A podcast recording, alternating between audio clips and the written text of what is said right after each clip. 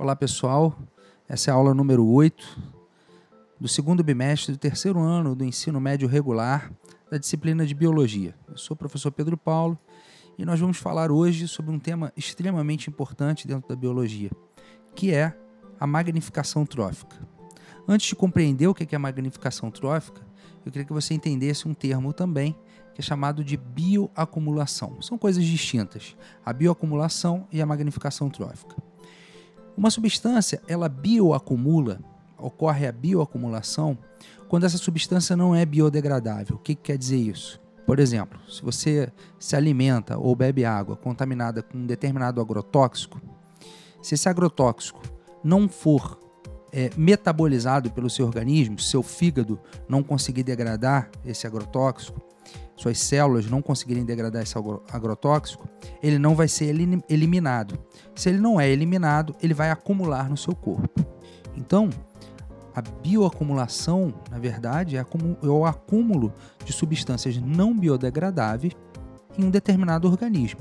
Isso ocorre na espécie humana, como eu dei o exemplo, mas ocorre também em outros organismos, em outros seres vivos. E quando isso, esse efeito da bioacumulação, ocorre em um ecossistema.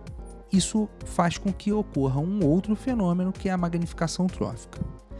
Então, o que é a magnificação trófica? Se uma determinada substância bioacumula né, nos seres vivos, ela tende a se acumular, a se magnificar, a aumentar de quantidade conforme vão passando os níveis tróficos. Então, quanto mais ao final da cadeia alimentar, da teia alimentar, você encontra mais dessa substância.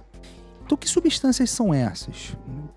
Dois exemplos mais comuns são o, o mercúrio, né? É, o mercúrio sob a forma conjugado com uma molécula orgânica, como o metilmercúrio, por exemplo, que é usado na indústria de papéis, né? é, é, usado na indústria de, de tintas, de pesticidas. Esse mercúrio ele não é biodegradável, os seres vivos não conseguem degradar o mercúrio e ele bioacumula, certo? Podendo causar danos graves à saúde. Mercúrio causa problemas no sistema nervoso central, principalmente. Um outro exemplo é, que, de substância que bioacumula é o DDT. O DDT foi um pesticida né, é, utilizado, muito utilizado até a década de 70 para controles principalmente de insetos, de, de mosquitos e esse pesticida, ele, além de bioacumular, também pode causar problemas graves né, nos seres vivos. No caso de pássaros, por exemplo, a casca dos ovos fica muito fina e esses pássaros não conseguem se reproduzir adequadamente. Né? No caso da nossa espécie, a gente pode ter má formação de fetos, né? problema nos ossos, então enfraquecimento né, dos ossos. Então, esse, essa substância é extremamente tóxica e foi usada até a década de 70. Quando se descobriu que ela causava esses problemas, ela foi eliminada, foi banida. Mas até hoje existem trabalhos que mostram que até hoje é possível encontrar vestígios de DDT nos seres vivos, incluindo na nossa espécie, na espécie humana.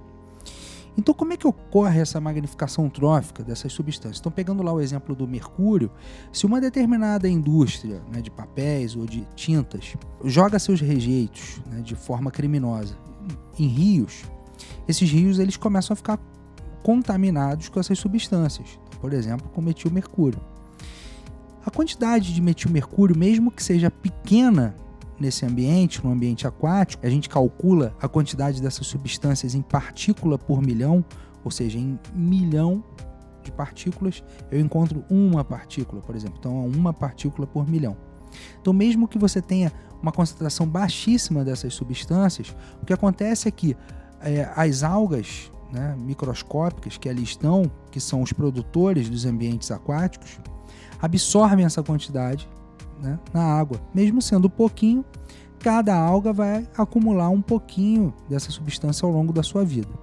Agora, vamos imaginar que um microcrustáceo do zooplâncton se alimente de algas, de microalgas. Esse microcrustáceo ele não vai se alimentar de uma única alga, ele vai se alimentar de várias ao longo da sua vida.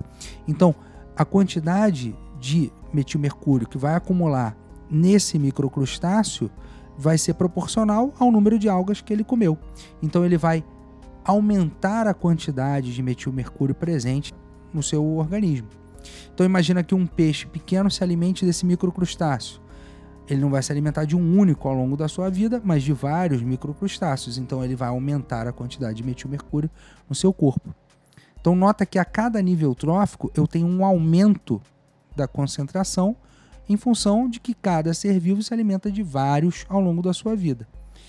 Então, qual é o problema disso?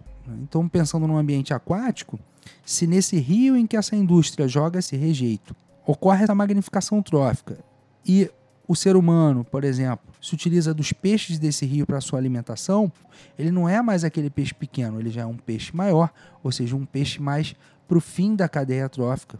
Então, a quantidade de metilmercúrio que vai acumular no ser humano é muito maior do que aquela que estava disponível ali na água.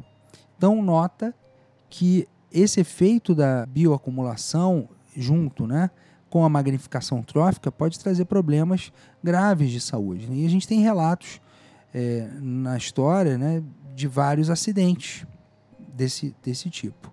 Então, esse era o nosso tema de hoje. Essa foi a aula número 8 do segundo bimestre de Biologia, do terceiro ano do ensino médio regular. Aqui, professor Pedro Paulo. Até a próxima. Um forte abraço.